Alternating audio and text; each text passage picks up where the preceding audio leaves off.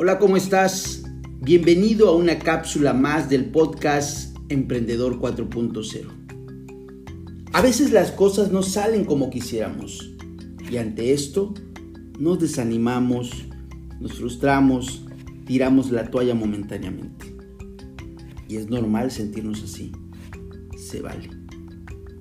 Pero lo que no se vale es estancarnos lamentándonos, pensando en el hubiera eso sí, no nos lo podemos permitir.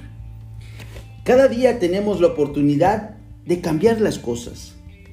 Lo que sucedió fue un mal sueño, pero hoy, hoy puede ser distinto.